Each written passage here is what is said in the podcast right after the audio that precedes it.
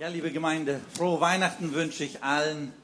Es ist schön, dass wir am 26. nochmal zusammenkommen dürfen. Wir haben vor uns ein wunderschönes Programm. Wir haben genug Zeit. Mir wurde gesagt, ich muss mich heute nicht beeilen. Deswegen, es ist alles gut. Es wird heute keine normale Predigt sein.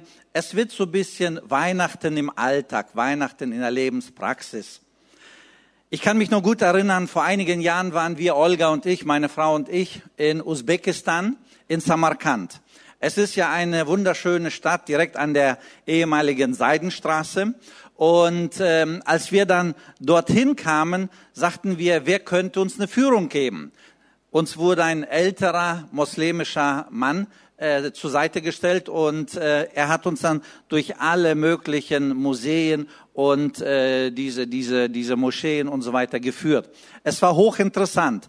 Und irgendwann mal, natürlich spricht man in Usbekistan über den muslimischen Glauben. Und irgendwann mal sagte ich, das ist so schön, dass wir Jesus haben, dass wir an Jesus glauben können und dass Jesus für uns das Heil erwirkte. Deswegen ist ja Jesus als Mensch auf diese Welt gekommen. Wir glauben an ihn. Wir setzen unser Leben auf den Namen Jesu und uns ist das Heil im Namen Jesu sicher. Der Mann, der hat so vehement gegengeredet. Er sagte, das kann nicht sein. Also das nicht. Niemand kann sich seines Heils sicher sein. Wir müssen gute Werke tun, genug gute Werke tun und dann hoffen, dass es reicht.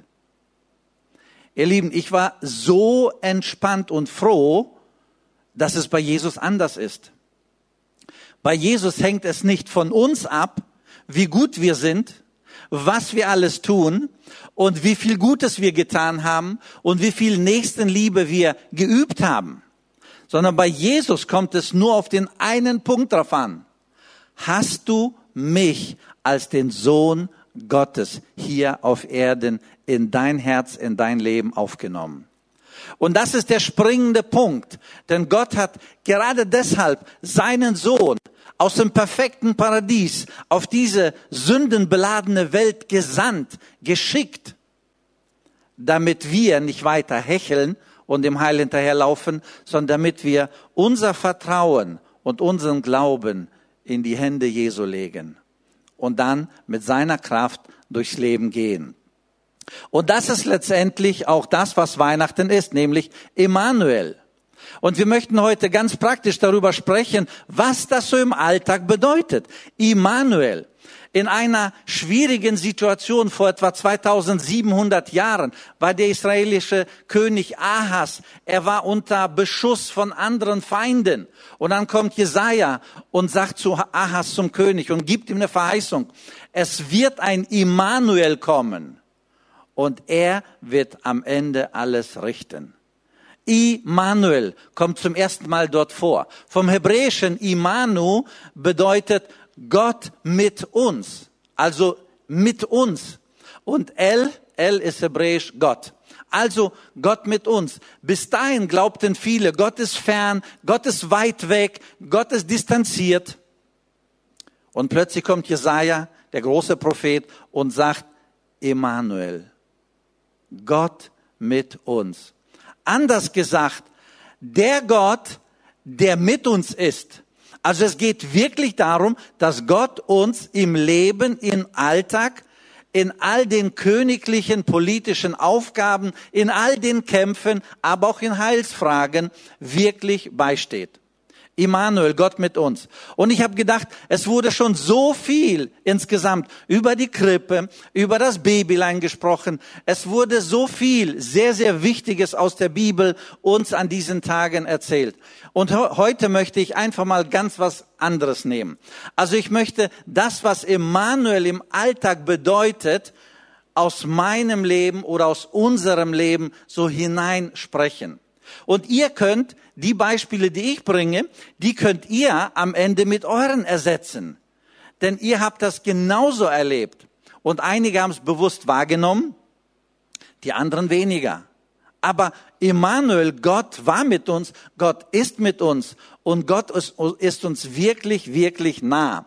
Und ich glaube, wenn wir dann diese Begriffe wie Immanuel sehen, und da heißt es ja noch äh, davor in Lukas, fürchtet euch nicht, siehe, ich verkündige große Freude, die allem Volk widerfahren wird, denn euch ist heute Immanuel geboren. Leute, Gott hat sich uns Menschen genähert. Er kam uns sehr nah, also näher kann Gott uns Menschen nicht kommen, als Gott der Geist ist, in einer menschlichen Gestalt auf die Erde kam und er war, so sagt die Bibel, er lebte mitten unter uns. Er war also hier, bis er den Himmel gefahren ist. Näher kann Gott uns nicht kommen. Die Bibel sagt, Jesus ist nicht weg und Schluss. Die Bibel sagt in Johannes, Jesus sandte seinen Geist, seinen Geist, den Heiligen Geist, und der Heilige Geist ist hier und täglich mit uns. Und Gott mit uns, Immanuel, bedeutet ganz einfach, der Geist Gottes ist mit uns. So wie Jesus mit den Leuten hier auf Erden damals lebte, genauso lebt der Heilige Geist heute in uns, die wir an Jesus glauben, und er begleitet uns. Und seine Kraft und seine Wirkung, seine göttliche Kraft ist da. Die ist mit uns und die hilft uns ganz, ganz praktisch im Alltag und im Leben. Und ich habe gedacht, dass wir einige Begriffe nehmen, ähm, die etwas mit unserem Alltag zu tun haben. Emanuel ist nicht nur, ach Gott, ja, ja, da war doch irgendwas, Gott, Gott, weit weg. Nein, Emanuel hat etwas ganz konkret mit unserem Alltag, mit unserem Leben zu tun. Und der erste wichtigste Punkt bringe ich mal ins Spiel, das ist Emanuel in unserer Erlösung. Und ich möchte ganz konkret darüber sprechen, wie Immanuel, wie Gott mit uns tatsächlich in unserer Erlösung wirkt. Es ist nicht so, dass wir da alleine auf uns gestellt sind, sondern Jesus, Immanuel, ist da. Immanuel mit uns. Ich nehme mal Hebräer 1, Vers 3. Folgendes steht da drinnen. Jesus vollbrachte die Reinigung von den Sünden. Das heißt also ganz konkret, Jesus hat alles getan und im nächsten Satz heißt es, und er hat sich gesetzt zur Rechten der Majestät in der Höhe. Also Jesus hat die Reinigung, das Problem der Sünde geklärt. 1. Johannes 3, Vers 5 sagt, ihr wisst, dass er erschienen ist, damit er die Sünden wegnehme. Das heißt also, Immanuel ist da, wo wir mit Sünde kämpfen. Emmanuel ist da, wo wir auf diese Welt kommen und wir sind getrennt von Gott durch die Sünde. Wir sind nicht gleichgläubig, wir sind nicht gleich mit dem Heiligen Geist versiegelt. Wir sind getrennt und Emmanuel ist da. Und er wirkte die Erlösung ein für alle Male. Er wirkte die Sündvergebung. Und weiter heißt es in Johannes 1, Vers 12, wie viele ihn aber aufnahmen, denen gab er Macht, Gottes Kinder zu werden. Und hier kommen wir ins Spiel. Glauben wir, was Jesus getan hat, vom Vater gesandt, am Kreuz auf Golgatha gestorben für unsere Sünde, glauben wir, wenn wir dann unsere Hand ausstrecken und sagen, Jesus, wir möchten deine Hand festhalten. Komm in mein Leben. Werde wirklich die Nummer eins in meinem Leben. Dann macht Gott uns zu seinen Kindern. Und das ist ein Phänomen, das ist ein Geheimnis. Ich habe das so oft in Gesprächen erlebt, wo Leute dieses Gebet gesprochen haben und plötzlich siehst du, wie der Heilige Geist ihr Reden, ihr Denken verändert, ja ihr Fühlen verändert. Ich kann mich noch sehr gut erinnern, als ich zwölf Jahre alt war, da wurde mir gesagt, du musst dich bekehren. Ich hatte keine große Ahnung, was es war, aber ich sagte, wenn ich muss, dann lass uns das tun. Dann sind wir zu Onkel Werner Thielmann gegangen, einige kennen ihn, und er hat gesagt, Rudi, bete. Ich habe gebetet und dann sind wir auseinandergegangen. Nichts hat sich geändert. Als ich 14 Jahre alt war, habe ich nochmal gebetet. Nichts hat sich geändert. Vielleicht ein bisschen mehr hat sich geändert. Als ich 15 Jahre alt war, habe ich nochmal gebetet und da hat sich schon viel geändert, viel mehr. Danach habe ich mich taufen lassen und ich habe nie an meinem Heil gezweifelt. Nie. Als ich 19 Jahre alt wurde, sagte Olga mir, ich habe die Freude im Herrn verloren. Ich sagte, Freude im Herrn, du hattest sie, ich hatte sie nie. Vom Kopf ich bin gläubig. Aber so richtig, freut euch in dem Herrn alle Zeit, freut euch, lebt in mir nicht. Und dann haben wir zusammen angefangen, vor 35 Jahren war das, dann haben wir zusammen zu reden, zu beten und Bibel zu lesen. Und wir haben ungefähr drei Monate sehr viel geredet, gebetet. Und ich weiß, nach etwa drei Monaten, da überfiel mich, ich sage mal ganz einfach, der Heilige Geist. Es war so ein praktisches, physisches Gefühl. Ich habe gespürt, da ist was passiert. Und ich sagte zu Olga, ich habe, ich habe die Freude im Herrn gefunden. Aber was danach kam, Gott hat mir eine Sünde nach der anderen gezeigt. Alter Schwede, was da alles drinne war. Auf jeden Fall, als ich getauft wurde, fragten die Brüder, hast du alles bereinigt? Und ich so, ja, alles. Aber mir war nichts bewusst. Mir war nichts bewusst. Als aber ich dieses Erlebnis hatte, wo Gott nochmal über mich kam, sage ich mal ganz einfach, Plötzlich öffneten sich meine Augen und ich sah, was da alles drinne war. Und ich bin zwei, dreimal die Woche losmarschiert und habe Buße getan. Ich habe mich dort entschuldigt, hier entschuldigt, hier entschuldigt. Auf jeden Fall ungefähr anderthalb Jahre war ich einem Reinigungsprozess. Als das durch war, als das vorbei war, dann fühlte ich mich geistlich stark, stabil, fest positioniert und ich habe den Glauben an Jesus nie wieder in Frage gestellt. Heute weiß ich, nach 35 Jahren, heute weiß ich, Gott ist uns wirklich ganz nah. Aber wir leben manchmal so etwas Gewohntes, Distanziertes. Wir geben uns mit Mittelmäßigkeiten zufrieden. Wir geben uns zufrieden mit einem geistlichen Leben, wo nichts bei rauskommt. Aber wir sind dabei. Und ich glaube, wenn wir wirklich sagen, Gott, ich will, dass deine Freude ich will, dass die Freude, die die Engel besungen haben, ich will, dass diese Freude mich erfüllt und schenke es mir. Ich möchte es im Alltag leben. Diese Freude, dass du der Erlöser bist. Und ich habe es erleben dürfen und ich habe es gelebt. Olga und ich, wir haben dann unser Leben recht schnell positioniert und wir haben gesagt, wir möchten dem Herrn dienen. Und ich nehme den zweiten Punkt rein. Emanuel im Dienst. Ihr Lieben, es ist so wichtig, dass wir unsere Dienste, ob hier in der Gemeinde oder in der Gesellschaft oder auf der Arbeit irgendwo neben unserer Tätigkeit, dass wir unsere Dienste ganz bewusst unter den Segen Immanuel stellen und dass wir sagen, Gott, du, ich diene, weil du lebst. Ich diene, weil du die Kraft bist. Ich diene, weil du die Ausgangsposition bist. Nicht, weil ich gesehen werde, weil ich ja auch ein Teil des Gliedes sein oder des Leibes sein will. Ich, ich möchte einfach dabei sein. Es ist schön. Das reicht nicht. Ich glaube, es ist ganz wichtig, dass wir sagen, ich möchte wirklich im Dienste des Emanuels stehen. Wir nehmen eine Situation, Mose. In der Bibel gibt es viele sehr schöne Situationen, aber Mose. Mose ist in der Wüste, dann sieht er den brennenden Busch, kann man nachlesen in 2. Mose. Auf jeden Fall geht er dann zum Busch, dort begegnet er Gott und Gott sagt, Mose, ich will dich nach Ägypten senden, dass du mein Volk aus Ägypten rausführst. Und was sagt Mose? Ich, hm, ich kann nicht reden. Es geht nicht. Und Gott sagt, Mose, ich selbst werde mit deinem Munde sein. Und es ist so schön zu sehen, wie Gott sagt, du geh, du sei dort, wo du hingehörst, aber ich werde mit deinem Munde sein. Ich werde mit deiner Zunge sein. Ihr Lieben, ist das nicht schön, ist das nicht wünschenswert, dass Gott mit unserer Zunge, manchmal vielleicht mit der Zunge des anderen näher wäre? Ich glaube, dann wird manches vielleicht weniger rauskommen oder Besseres rauskommen. Auf jeden Fall, bei Mose funktioniert es so, dass er dann Aaron zur Seite gestellt bekam und die in einem Tandem sind gegangen, haben dem Herrn gedient. Dann nehmen wir mal Samuel. Äh, in Samuel meine ich jetzt, da ist David. David, eine klare Situation, da ist Goliath, hier ist David. Es ist ungerecht, der kleine David gegen den Riesen Goliath. Und was sagt David ganz klar? Der Kampf ist des Herrn. Er sagt nicht, ach, ich pack das schon. Ich nehme jetzt, ich mache jetzt, ich tu was. Er sagt ganz einfach, der Kampf ist des Herrn.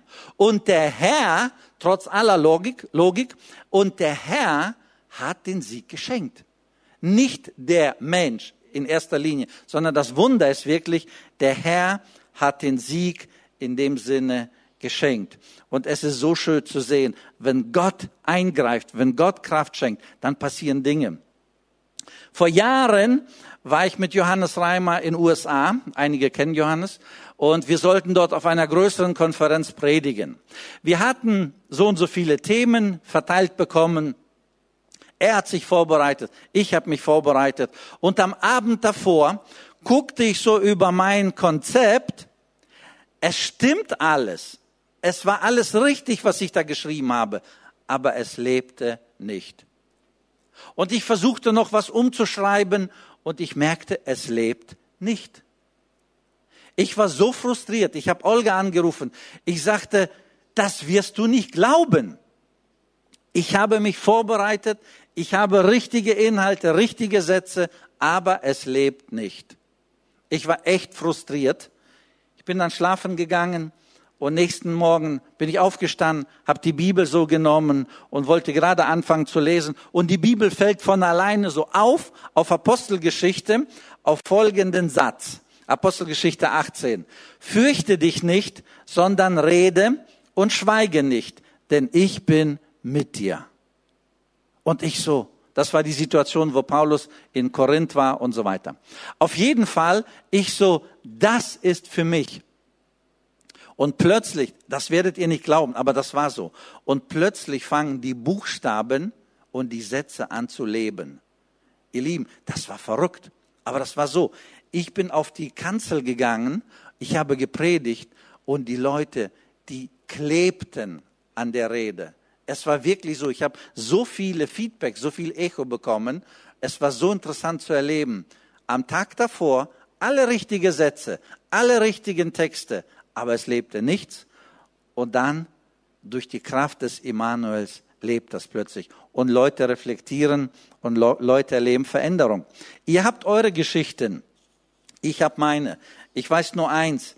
Es ist so wichtig, dass wir wirklich mit Immanuel unseren Dienst gestalten. Nicht wir selbst, nicht aus uns selbst, nicht irgendwie, solange ich Power habe, sondern dass wir wirklich unseren Dienst Gott, Emanuel, unterordnen und sagen, mach du es, belebe du es, schenk du die Kraft und schenk die Ausdauer, dass ich durchziehen kann. Gott wird uns also da beistehen. Den dritten Punkt, der mir wirklich wichtig war, weil er im Lebensalltag in unserem Leben eine ganz, ganz starke und große Rolle spielt, das ist Emanuel in unseren Finanzen. Also, wenn ich so mein Leben nehme, Überall, ich bin jetzt seit äh, über 30 Jahren im Dienste und überall, wo irgendwas läuft, es hat immer irgendwas mit Geld zu tun. Also alles kostet was, man muss hier bezahlen, man muss hinfliegen, man muss hinreisen, man muss hier was kaufen, man muss Instrumente, man muss Licht, man muss, man muss so vieles äh, oder man kann, man möchte und so weiter. Also Geld gehört dazu, Geld, Geld gehört einfach zu uns. Das System funktioniert so und wir haben alle bisschen oder bisschen mehr oder einige haben viel mehr. Also Geld hat die Macht, uns zu bestimmen. Oder wir können das Geld bestimmen und beherrschen. Das heißt also, dieser Kampf, der wird also uns nicht genommen, sondern wir müssen uns ständig entscheiden, wie gebe ich das Geld aus? Wie gehe ich überhaupt mit Geld um? Oder was ist Geld für mich? Ist es wirklich ein Statussymbol oder ist es etwas? Und jeder hat da so ein bisschen sein anderes Verständnis. Ich kann mich noch sehr, sehr gut erinnern, als ähm, ich ein äh, Junge war und zu Hause lebte und jugendlich und anfing von Mission zu reden mir war das wichtig, Mission. Dann sagte mein Vater zu mir, Junge, du bist gesund. Du hast einen klaren Kopf und Verstand. Du hast gesunde Hände. Gehe arbeiten, verdiene genug Geld, spende gut in die Gemeinde, das war ihm ganz wichtig, und tue Gutes.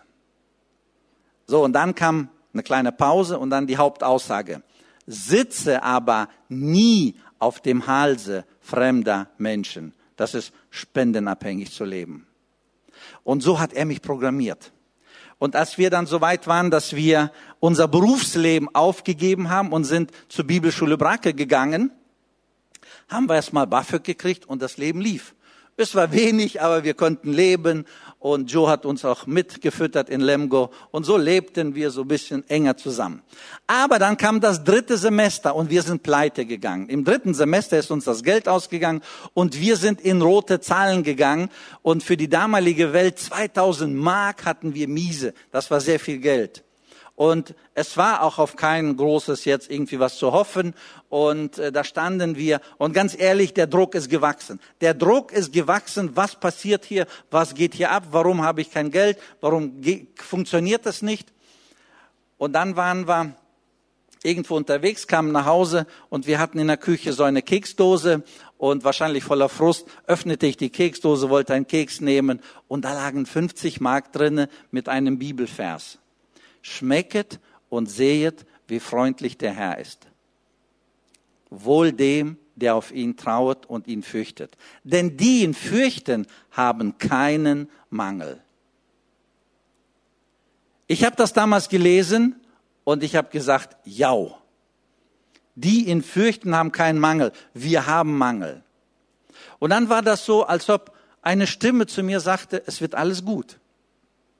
Kurz Zeit später kommt mein ältester Bruder, der wohnt äh, unten, wir oben, kam mal hoch, sagte, du, ich habe hier so ein Tenorhorn. Es gab eine Zeit, da spielten viele von uns hier Tenorhorn und Bass und Trompete. Und dann war die Zeit vorbei und er sagte, ich habe hier so ein Tenorhorn, willst du ihn haben, kannst du ihn zu Geld machen. Und ich so, klar, ich probiere mal. Nach Paderborn zur Musik aktiv gefahren, umgetauscht, 700 Mark bekommen. Wahnsinn. Und innerhalb von kurzer Zeit waren wir raus aus diesen roten Zahlen und wir hatten eine stabile finanzielle private Lage. Und es ist so schön zu sehen, wenn ich so heute reflektiere, die Situation, das war so ein Basiserlebnis. Emmanuel ist in unseren Finanzen. In allen Situationen des Lebens ist er da. Und das ist so schön zu sehen, dass Gott da wirklich wirkt und uns nie alleine lässt. Und es gab danach im Leben viele Situationen, die echt schwierig waren. Der Druck war wahnsinnig. Aber ich wusste, Emmanuel ist in unseren Finanzen. Nicht nur privat, ich meine Missionswerk und so weiter. Also für mich ist Emmanuel nicht nur, ja, ich bin für deine Seele da, ich bin für deinen Glauben da. Für mich ist Emmanuel für meinen Alltag, für meinen Dienst, für meine Entscheidungen, für mein Geld, für alles ist Emmanuel wirklich bei uns und Gott mit uns. Und das ist so wichtig, finde ich zumindest so wichtig, dass wir das tatsächlich leben. Ich möchte noch eine Situation reinbringen, die mich auch echt ermutigt hat und geprägt. Während des Baus ich weiß nicht, ob ihr euch noch erinnert, die, die, die ihr nicht dabei wart, wahrscheinlich nicht. Also während des Baus haben wir gesagt, ach, so bis 2,7 Millionen können wir rechnen. Das gibt die Bank, das kostet die alte schöne Aussicht, so viel Geld haben wir. Danach müssen wir glauben. Sowas zu sagen kann doch jeder. Danach müssen wir glauben. Irgendwann mal während des Baus waren wir dort. Und wir waren dort, wo das Geld vorbei war, aus war. Die Bank sagte, ihr kriegt nichts mehr. Und die schöne Aussicht war noch nicht verkauft, die alte schöne Aussicht. Ne? So standen wir ohne Geld. Und die Brandschutzanlage, die muss eingebaut werden. Und die Firma sagt, wenn wir bis dahin und dahin nicht 50.000 kriegen, dann fangen wir nicht an, dann nehmen wir andere Kunden, bla bla bla, langer Prozess. Und ich so, wo soll ich jetzt 50.000? Plötzlich kommt im Baukomitee so ein Geist auf, so Baustopp, Baustopp. Baustopp. Und dann sagte einer, nein, kein Baustopp.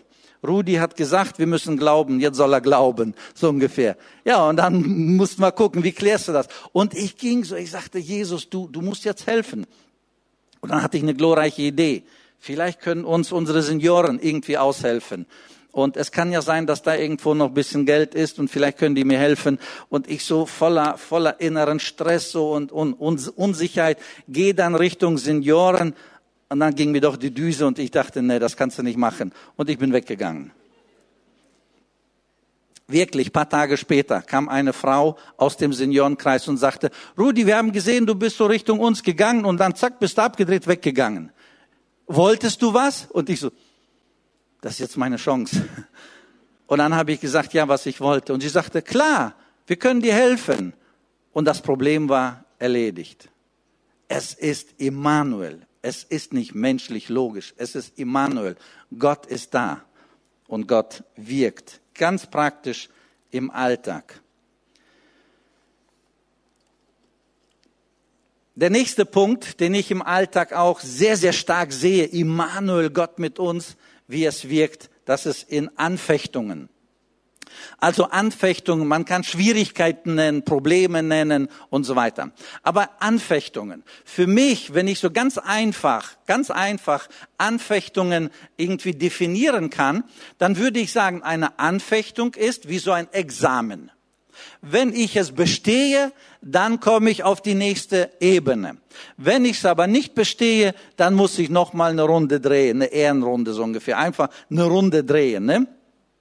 Auf jeden Fall, Versuchung will mich immer zerstören, in die Sünde führen. Aber Anfechtung möchte mich befördern. Anfechtung, wenn ich es bestehe, dann komme ich weiter. Dann werde ich stärker, dann werde ich erwachsener im Glauben, dann werde ich geduldiger im Glauben, so schreibt das Jakobus und so weiter. Und für mich ist Jesus Immanuel mitten in den Anfechtungen, mitten in Situationen, wo es richtig schwierig ist. Da ist Immanuel. Ich kann mich erinnern an verschiedene Situationen, aber eine Situation, die so hängen geblieben, die hat wirklich mein Leben geprägt. Und das habe ich international so oft erzählt, wie Gott, wie Emmanuel wirklich mittendrin ist. Ich erlebte 2006, 2007 echt ganz schön viel Kritik. Ähm, ich erlebte so diese Kritik und das hat was mit mir gemacht. Und am Ende habe ich gedacht, ich schmeiß das Handtuch. Aber ich bin nicht ein Typ, der das Handtuch schmeißt. Ich gucke, ob Gott das Handtuch schmeißt mit mir. Und so bin ich dann ins Teencamp gefahren, habe die Bibel genommen und habe die Bibel gelesen und ich suchte jetzt eine Offenbarung. Gott, du hast mich berufen in den Gemeindedienst. Eigentlich möchte ich lieber in der Weltmission aktiv sein und jetzt kannst du mich abberufen. Und dieses Abberufen, dachte ich, wird durch das Wort Gottes irgendwie geschehen. Ich habe eine Berufung durch das Wort Gottes bekommen und durch, die, durch das Wort Gottes eine Abberufung. Ganz einfach. Ich fange an zu lesen, habe verschiedenes gelesen und dann kam ich auf Esra. Fragt mich nicht, warum ich Esra gelesen habe. Ich kam auf Esra, dann habe ich Kapitel 1 gelesen, 2 gelesen, 3 gelesen, 4 gelesen, 5 gelesen, nichts passiert dann sechs, sieben, acht, neun, nichts passiert. Und beim zehnten Kapitel, da ist eine Situation, wo Esra ein Problem lösen musste und es war so schwierig. Auf jeden Fall, er war so frustriert, er hat sich vor dem, ich sag mal, Tempel dahingeschmissen, lag da und weint und heult und die Aufgabe ist so schwer. Und dann sagte ein, ein einer von denen, Shechania, steht auf und sagt, Esra, stehe auf und handle, denn dir gebührt zu handeln und wir werden mit dir sein. Ich habe das gelesen und in mir so alles, hör auf zu heulen, geh und diene weiter. Aber irgendwie fühlte sich nicht gut an. Dann bin ich letztendlich aufgestanden mit dieser Botschaft, nach Hause gegangen und habe das so ein bisschen erzählt und da passierte nichts. Und dann dachte ich, ups, habe ich was falsch verstanden? Ich habe mich ruhig hingesetzt und Wochen stillgehalten, nichts gedacht, einfach so ein bisschen mitgemacht hier im Gemeindedienst und so weiter. Dann 2007 im Frühling saßen wir so alle zusammen, dann nach einer, nach einem Event, 15 Leute waren da ungefähr, und wir reden, reden, plötzlich kam das Thema auf, ja, wieso gibt es einige Christen, die so negativ reden? Und ich dachte, ich rede gleich mit oder ich heule gleich los und ich wollte weder mitreden noch mitheulen, also bin ich aufgestanden, nach Hause gegangen, weg war ich. Dann kam ich nach Hause und sagte, Olga, wir haben heute einen freien Abend, wir gucken uns gleich, sag mal, eine russische Melodrama an, ne? was immer das, was immer das bedeutet. Ne? Wir gucken gleich Rosamunde Pilcher, was auch immer. Auf jeden Fall, auf jeden Fall sitzen da, ich habe mich gerade so ein bisschen sportlich angezogen, sitze ich auf dem Sofa, klingelt und dann kommen Männer aus der Gemeinde, vier, fünf Männer kommen aus der Gemeinde und sagen, können wir mit dir reden? Ich sag, ja, schon. Und die so, können wir in dein Büro? Und ich so, schon. Dann sind wir ins Büro gegangen und die so, Rudi, wir sehen, da geht was ab bei dir. Wir sind hergekommen, um zu sagen, gib nicht auf, mach weiter. Und als ich das gehört habe, fing ich an zu heulen. Ich fing so an zu heilen. Die Männer und einige, die jetzt da sitzen, die können sich erinnern, die haben mitgeheult. Und wir saßen zusammen, haben geheult, bis wir uns beruhigt haben. Dann haben wir zusammen geredet, Psalm 91 gelesen, gebetet, auseinandergegangen. Jahre später reflektierte ich immer wieder, was war da passiert?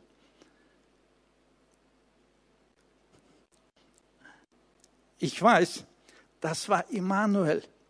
Das war Immanuel. Sonst wäre mein Dienst, mein Leben heute ganz anders. Adi, alles gut. Adi beruhigt mich.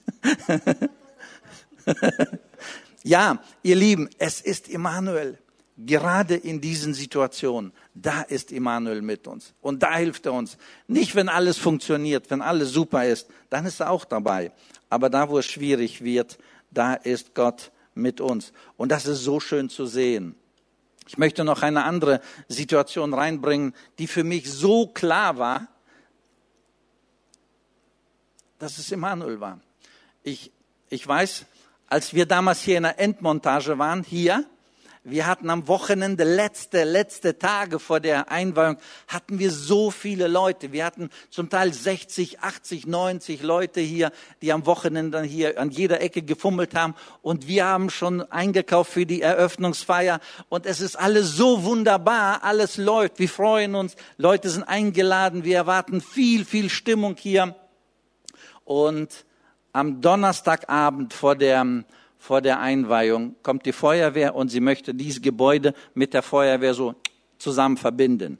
Das Brandschutzsystem war komplett installiert hier, aber wir mussten das mit der Feuerwehr verbinden. Und die kommen her, wollen dann eintippen und die sagen, wo ist der Code? Und wir sagen, hier ist der Code. Und die gucken, der ist ähm, nicht mehr gültig. Weil es länger dauerte, war er jetzt nicht mehr gültig. Und die so, oh, ein neuer Code dauert sechs Wochen. Und wir so, ja, aber wir haben am Sonntag, ne, Sie können nicht am Sonntag. Wir sagen, doch, am Sonntag wollen wir, wir haben schon viel und Leute und, und wir haben schon eingekauft. Sie können am Sonntag nichts machen. Ich sag, machen Sie, was Sie machen müssen und wir, wir machen dann, was wir machen müssen. Und er sagte, wir sehen uns im Bauamt. Nächsten Morgen, Freitag, vor der Einweihung. Freitag vor der Einweihung gehe ich im ersten Gang zum Bauamt und die sind dort alle aufgescheucht. Ne, so, was machen wir? Was machen wir? Wir kennen Ihr Problem. Wir können jetzt nichts mehr machen. Herr Dück, Sie dürfen die Kirche nicht öffnen. Ich sage, ich verstehe alles, aber am Sonntag werden wir die Kirche öffnen. Nein, nein, das geht nicht. Äh, äh, es geht gar nicht, weil, weil die Feuerwehr das nicht connected und das geht gar nicht. Ich sage, ich verstehe alles, aber so kurz davor können wir nichts mehr machen. Wir werden am Sonntag öffnen. Herr Dück, Sie verstehen das nicht. Ähm, äh, es geht nicht. Ich sage, ich verstehe alles. Ja, ich, ich gebe es Ihnen schriftlich. Ich sagte, können Sie es bitte schreiben, per Post wegschicken und am Montag lese ich es dann? Nein, nein, sagen Sie, Herr Dück, Sie verstehen das nicht. Ich schicke es Ihnen gleich per E-Mail und dann hat er es hier in mein Büro noch gebracht und noch jemanden, auf jeden Fall mindestens drei Punkte hatten jetzt diese Nachricht, wir dürfen am Sonntag nicht öffnen. Ne? Ich sagte, ja, was soll ich machen? Wir haben schon so viel eingekauft, das geht nicht. Dann hat man noch ein Smalltalk und er hat mir dann ein paar Tipps und Tricks gegeben, wie auch immer. Auf jeden Fall wusste ich, es ist alles schlecht. Ich bin dann hergekommen. Hier sind die Leute am Arbeiten, schon am Brutzeln, am Vorbereiten, am freuen sich alle auf die Endstimmung. Und bei mir ist, also hier, hier, da oben, noch tiefer. Und während ich so voller, voller, voller, wirklich so Depression im Jugendraum sitze und so nachdenke, Mann, Mann, Mann, was machst du jetzt? Klingelt das Telefon. Es meldet sich unser Hauptbürgermeister und sagt, Herr Dück, was haben wir jetzt für ein Problem? Und ich so, ja, das ist das Problem. Er sagte, ich kenne alles. Mir haben Sie alles erzählt. Mir haben Sie alles erzählt. Und ich sage, ja, was sollen wir jetzt machen? Ich sage, ich weiß nicht, was wir machen sollen. Wir können, wir können nichts mehr machen. Auf jeden Fall, es drehte sich immer wieder. Es ist, äh, es ist schwierig, es ist schwierig. Und ich dachte, sag, dass du nicht kommen darfst und die Sache ist erledigt. Ne? Dann kommt er auch nicht und dann wird's noch alles komplizierter, weil er sollte hier am Sonntag eine kleine äh, schöne Rede halten. Und wir reden und es dreht so in die Schleife und ich denke, wann sagt er endlich Nein und die Sache ist erledigt. Und irgendwann mal sagt er, ich habe mir überlegt, in diesem Fall vertrauen wir Gott und wir öffnen am Sonntag ihre Kirche. Und ich so, was ist das für eine Wende? Und dann merkte ich, Emmanuel ist wirklich mit uns. Und das ist Emmanuel auch in dieser Situation. Und wir haben sie eröffnet und danach wieder für sieben, acht Wochen geschlossen und Sommerpause gemacht. Aber zunächst erstmal, wir hatten eine wunderschöne Einweihung. Und für mich war ganz klar, Emmanuel ist in schwierigen Zeiten mit uns, wenn wir natürlich in seinem Namen vorangehen und wenn wir in seinem Namen auch wirklich das Leben dann gestalten. Ich überspringe einen Punkt und gehe zum sechsten Punkt. Also den fünften lasse ich jetzt weg. Ich nehme mal den sechsten Punkt und das ist Immanuel unsere Hoffnung. Ihr Lieben, für mich ist es so wichtig, dass wir die biblische Hoffnung, die die Bibel auf jeder Seite uns Menschen zuruft, auch wirklich leben. Psalm 71, Vers 5 und 6. Meine Hoffnung bist du, Herr, meine Zuversicht von meiner Jugend an. Ist das nicht schön? Eine ganz klare Aussage. Meine Hoffnung bist du, Herr, und meine Zuversicht. Oder in Jeremia heißt es, ich habe Gedanken des Friedens über euch, ich will euch eine Zukunft und eine Hoffnung geben. Mir ist es so wichtig, dass wir uns wirklich daran klammern. Immanuel ist da. Immanuel ist im Alltag da. Und Immanuel gibt uns eine Hoffnung. In dieser blöden Corona-Zeit, wo vieles nicht schön läuft, ist es ganz wichtig, dass wir uns an Immanuel festhalten. Er ist da. Gott selbst ist mitten unter uns. Er ist da. Gott selbst ist für uns da. Und Gott selbst führt uns.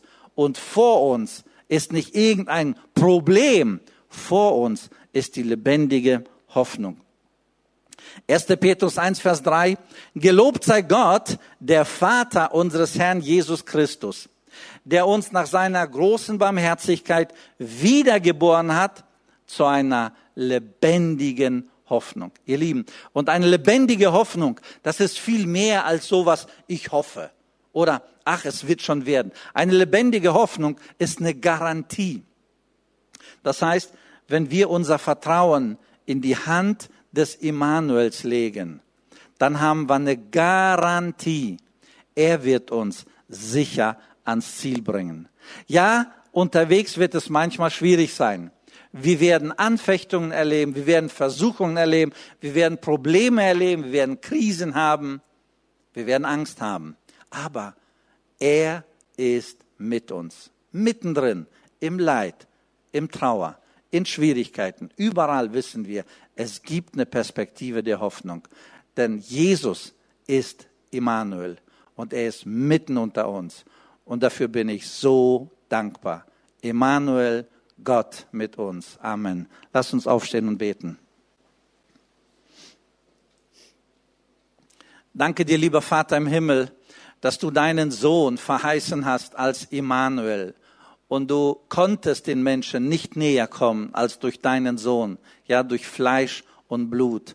Du warst hier auf Erden und du lebtest mitten unter uns Menschen und du hast uns den Weg in die Ewigkeit gezeigt. Du hast uns das beigebracht und gelehrt, wie man am besten durch dieses Leben kommt. Ich danke dir, dass du in allen Lebenslagen da bist. Du rettest uns vom Problem der Sünde. Du schenkst uns eine lebendige Hoffnung. Du stehst uns bei im Dienst, in allen Krisen, in allen Schwierigkeiten, im Umgang mit Geld, mit all diesen alltäglichen Dingen. Du bist mittendrin und dafür preisen wir dich. Danke, dass du jetzt mit uns bist, mit uns gehst und mit uns bleibst. Danke, dass du unsere Hoffnung und unsere Zukunft bist. Immanuel, Gott mit uns. Amen. Amen.